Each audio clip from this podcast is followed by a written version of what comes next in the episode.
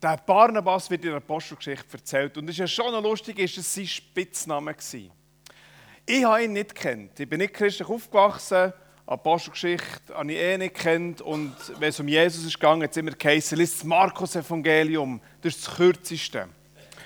Und erst im Studium ist mir die Geschichte entgegengekommen. Weil die Geschichte von dem Barnabas hier wird nicht an einem Stück erzählt, sondern die taucht irgendwie gängig auf, dann verschwindet sie wieder, dann kommt eine andere Geschichte, taucht sie wieder auf und verschwindet wieder und taucht wieder auf. Und wenn man genau her schaut, wie der eigentlich heisst, habe ich schon schmunzeln im Studium. Nämlich heisst der, eben mit Spitznamen Barnabas, heisst eigentlich Josef. Und ich habe gedacht, irgendwie heißen alle ein bisschen Josef.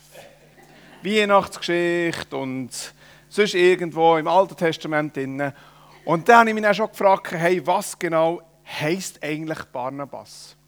Der Spitzname hat wie eine Erklärung vorausgeschickt. Wenn sie vom Barnabas geredet haben, haben sie gewusst, hey, das ist ein Mann, der anderen Mut macht. Das ist einer, der tröstet, der ermahnt, der entgegen hat, aber sich auch einsetzt für andere. Und dann haben sie gewusst, wenn wir von Barnabas reden, schwingen all die Erfahrungen, Stimmen mit. Und in der Apostelgeschichte 4 fängt das Ganze an. Dort wird er beschrieben und etwas ganz Markantes wird von ihm gesagt. Es heißt, es ist ein Mann voller Geist und Glauben. Das wird gesagt. Und jetzt fangen wir mal an, wie sie Einstieg ist. Und dann kannst du das Bild mal auf die Seite nehmen.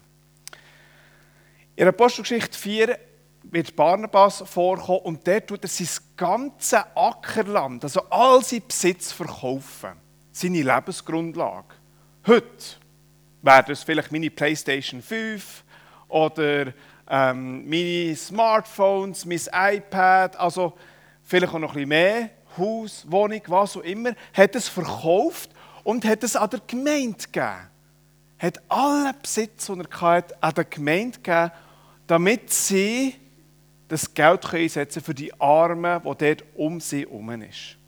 Und bei diesem Barnabas finde ich schon beeindruckend. Er verkauft alles und drückt damit sein totales Vertrauen in die Gemeinsleitung, in die Leute dort ein. Und was man bei ihm vielleicht auch noch sieht, ist, Einerseits vertraut er Gott Vollgas. Aber es bedingt auch, wenn man Gott vertraut, dass man den Menschen muss vertrauen muss. Und das finde ich etwas Unglaubliches. Einer, der sein Hab und Gut gibt, gibt es der Gemeinde, drückt aus, hey, wenn man Gott vertraut, dann geht es so, dass man an den Menschen vertraut. Und das ist doch manchmal schon so herausfordernd. Und das ist seine Geschichte. Und er kommt wenn man die Apostelgeschichte liest, etwas anderes vor. Dann verschwindet er, kommt nicht mehr vor. Dann passiert etwas, sagt bum bum bum, kommen die Jünger vor und wieder fort. Und dann taucht der Barnabas wieder auf. Nämlich kommt der Paulus vor. Dennoch der Verfolger der Christen. Und der Paulus der hat sich mega darum getan. Hey, ich will die Christen forthaben. Die tun eine Lüge verbreiten, die wollen, ah, das geht gar nicht. Der hat alles dran gesetzt damit die Christen verschwinden. Die Unwahrheit, wo der Glaube, wo, Gott selber gefährden, im Verständnis von, äh, von Paulus, äh, hat er dran gesetzt. Und Barnabas hat nach einer gewissen Zeit plötzlich gehört, dass man munkelt, der Barnabas hat mit Jesus eine Berührung gehabt, eine Begegnung gehabt. Und könnt ihr euch noch mal vorstellen, Titel Spitzname Barnabas, der Christenverfolger, ist gesetzt. Und jetzt äh, hört man plötzlich Geschichte, dass Jesus dem begegnet. Und viele Christen zu dieser Zeit haben gesagt, nein, dem darfst du nicht glauben. Weil das ist ein Finte. Wenn man dem vertraut, dann weiss dann er alles und dann kommen wir alle in den Knast. Und der Barnabas hat wie dem wie nicht genügen Er ist auf den, Paulus zugegangen und hat ihm ein Vertrauen geschenkt. Und Vertrauen ist ja riskant. Das kennen wir vielleicht auch ein bisschen im Alltag. Wenn man Menschen vertraut, kann so in die Hose gehen. Auch wenn alles gibst und der beste Mensch, ist es Risiko. Und Barnabas ist wie sich das bewusst gewesen, als hätte er mehr gesehen. Der Mann von Geist, voller Geist und voller Glaube, hat irgendwie mehr gesehen und ist auf den Paulus eingegangen und hat mehr in ihm gesehen. Er hat nämlich nicht gesehen, dass es ein Christenverfolger ist, sondern er hat noch mehr gesehen. Er hat gesehen, dass es ein Mensch ist, der Anschluss sucht. Es ist ein Mensch, der Anschluss sucht in einer Gemeinde, wo ein Mensch mehr wissen von dem Jesus. Und so ist der Barnabas auf ihn eingegangen und hat ihm geholfen, Anschluss zu finden. Und plötzlich haben Christen rundum gemerkt, hey, also wenn der Barnabas dem vertraut, ja gut, dann schauen wir mal, ob das gut kommt. Wird er seinem Namen gerecht? Und in der Apostelgeschichte lesen wir dann, ja, es ist wirklich so. Der Paulus hat Anschluss gefunden, erzählt von dem Jesus und der Barnabas, voller Geist und Glauben, hilft ihm, einen Platz zu finden in dieser Gemeinschaft. Und der Barnabas war langsam bekannt. Und so hat die grosse Gemeinde Jerusalem ihm gesagt, hey Barnabas, könntest du ein bisschen weiterreisen zu zwei Gemeinden, die haben mega Krach. Theologische Diskussionen, die finden einander nicht, die wollen lieber voneinander weggehen und einander den Glauben absprechen. Und da merkt man, okay, Barnabas hat seinen Ackerverkauf der Gemeinde vertraut. Die Gemeinde hat ihm plötzlich anvertraut, den Konflikt zu lösen. Und so hat er Paulus mitgenommen und ist zu dieser Gemeinde hergegangen. Und irgendwie hat er das geschafft, dass sich die sich wie in Einklang gebracht hat, dass sie plötzlich nicht gegeneinander waren, sondern füreinander waren. Etwas Unglaubliches. Also manchmal schmunzle wenn ich die Geschichte so immer wieder jährlich lese, habe ich das Gefühl, das könnte die Zeit von heute sein. Und der Barnabas mit der Hilfe vom Heiligen Geist hat wie geholfen, dass die Konfliktparteien sich wieder finden und nicht sich nur noch voneinander distanzieren und abgrenzen. Da hat er ein verbindendes Element gehabt, das unglaublich ist. Und wenn wir das so lesen, dann überfliegt man das ja so ein bisschen, weil so atemberaubend ist das ja wie nicht auf den ersten Blick. Und doch, wenn man ein bisschen anhaltet, merkt man, hey, der Mann voller Glauben und Geist hat doch etwas beeindruckt gemacht, immer mit den Menschen zusammen.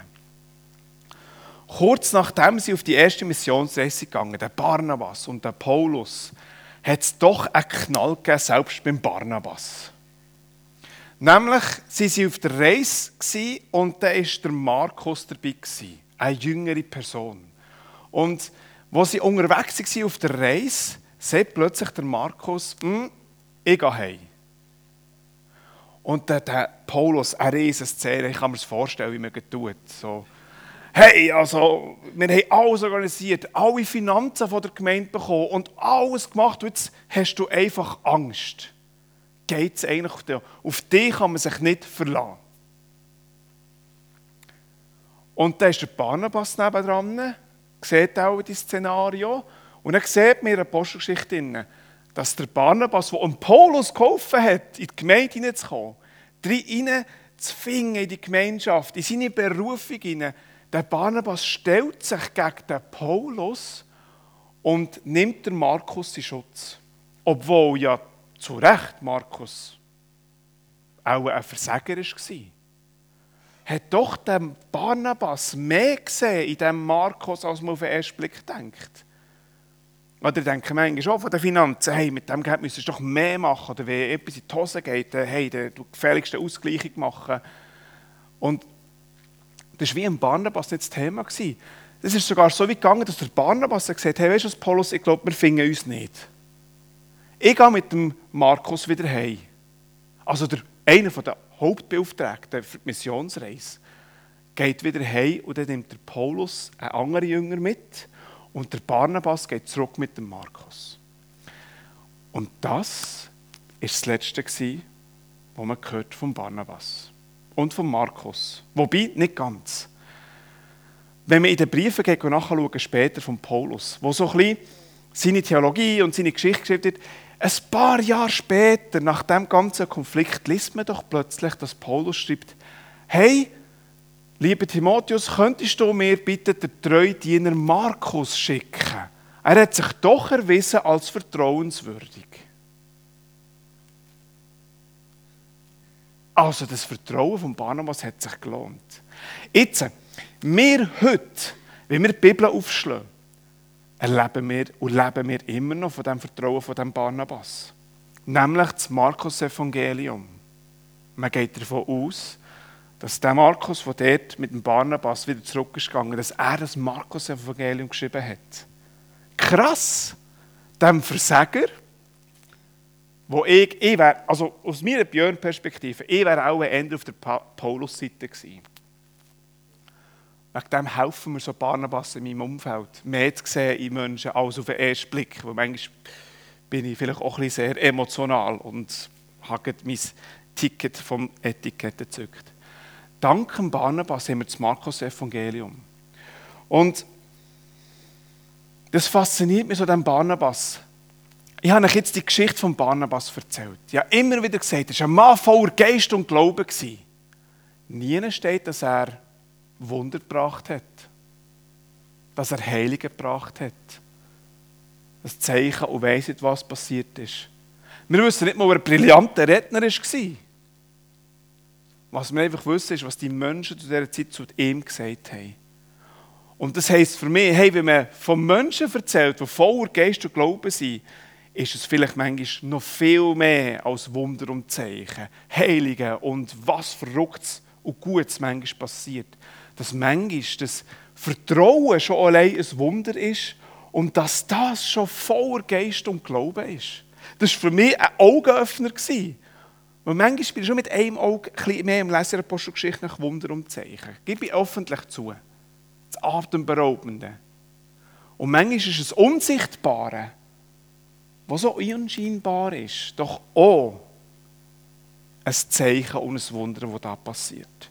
Dass man an einem Paulus vertraut, dass der Geist einem Augen schenkt, mehr zu sehen, als man wirklich sieht. Finde ich unglaublich krass, weil sie auf meinen Alltag abbrechen. Mir kommen sofort Leute in den Sinn, wo ich merke, hey, wie der kommt, der versuche ich ein anderes Gespräch zu machen mit jemand anderem. Oder die Strassenseite zu wechseln. Oder ja, nicht den Kaffee rauslassen, wenn die Person das Kaffee geht rauslassen. Der Barnabas hilft mir, im Gebet zu sagen, hey, Heiliger Geist, hilf mir, neue Augen zu bekommen und dass das Ausdruck von Wunder und Zeichen ist, wo wir vielleicht in der heutigen Gesellschaft unglaublich zusätzlich brauchen. Nebst dem allem anderen, was wir auch immer wieder brauchen, um sichtbar zu machen, hey, der Geist ist immer noch unter uns und der hilft. Dass man einem Barnabas, äh, einem Markus vertraut, einem Versager, denke ich auch immer wieder, hey, ich habe manchmal auch meine Liste, wo ich denke, ah, nein, das kann ich nicht dieser Person anvertrauen. Ich weiß schon jetzt, das geht in die Hose. Und das wird der Barnabas mir immer wieder sagen, hey, zweiter Blick. Überleg mal, zweiter Blick. So Barnabas-Momente habe ich wieder erleben in, in meiner eigenen Geschichte. Ich bin nicht gläubig aufgewachsen. Ich habe wirklich keine Ahnung von Bibel und so. Und die Jungschi hat irgendwie das Gefühl gehabt, ich soll Leiter werden.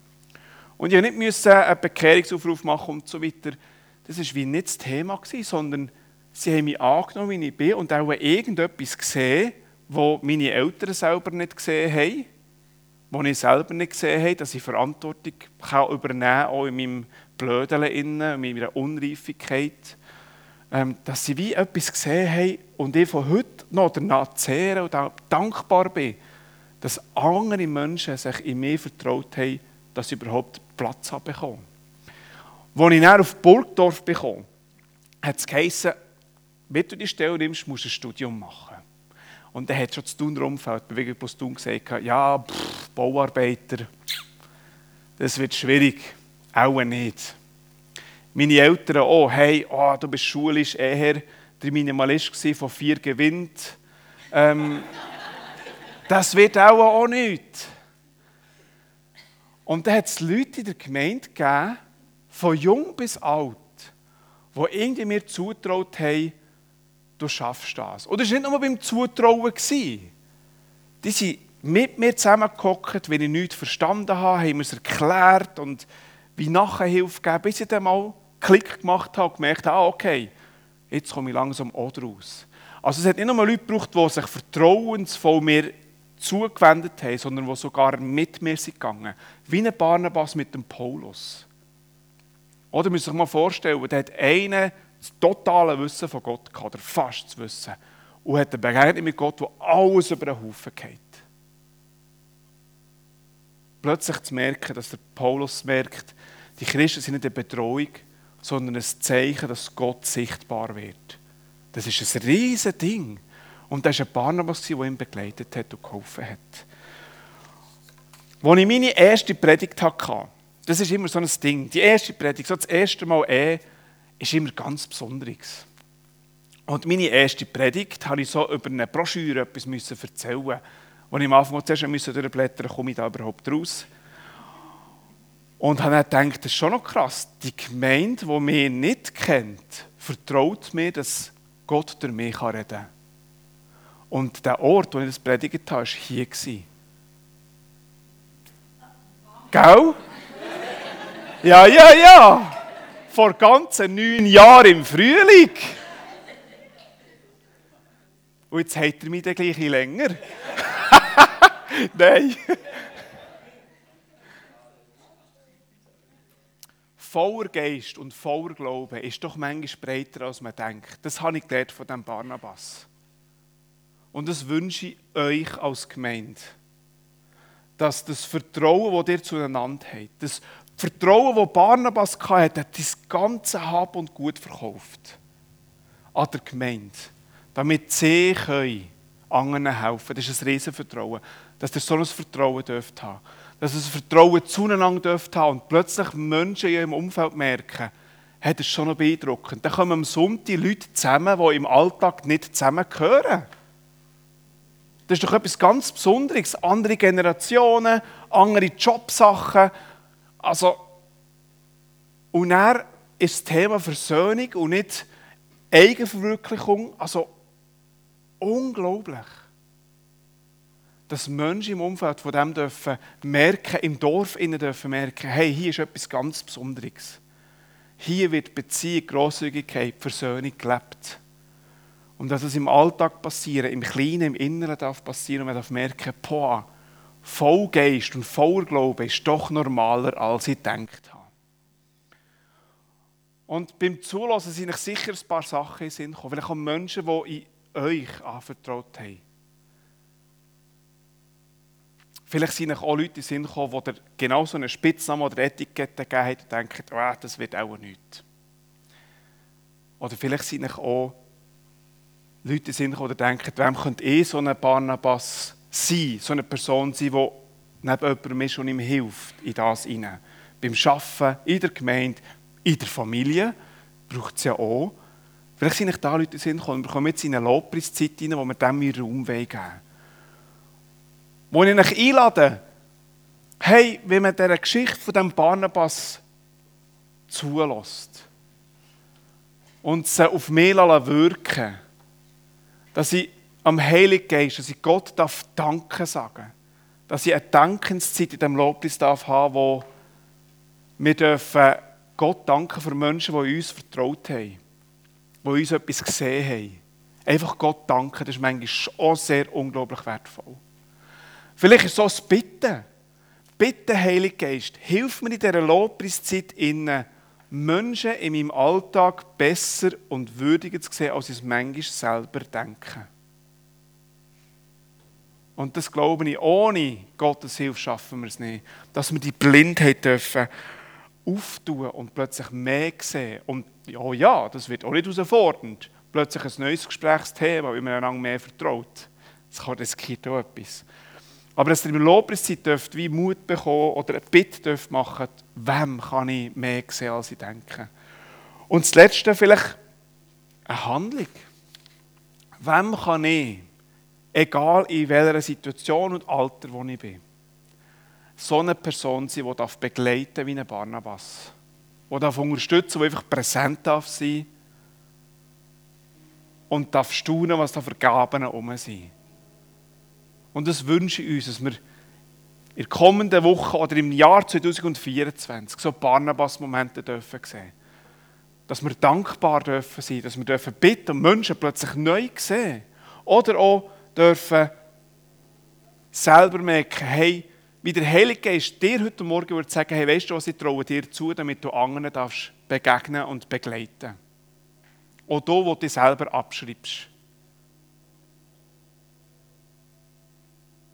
Man liest aber, dass der Heilige Geist neues Leben können machen Und das wünsche ich uns, dass wir das neue Leben dürfen merken, in dem Danken, Bitten und vielleicht sogar überlegen, wem darf ich so eine Begleitungsperson sein. Und dann danke Worship Band für uns mit ihnen zu die Zeit.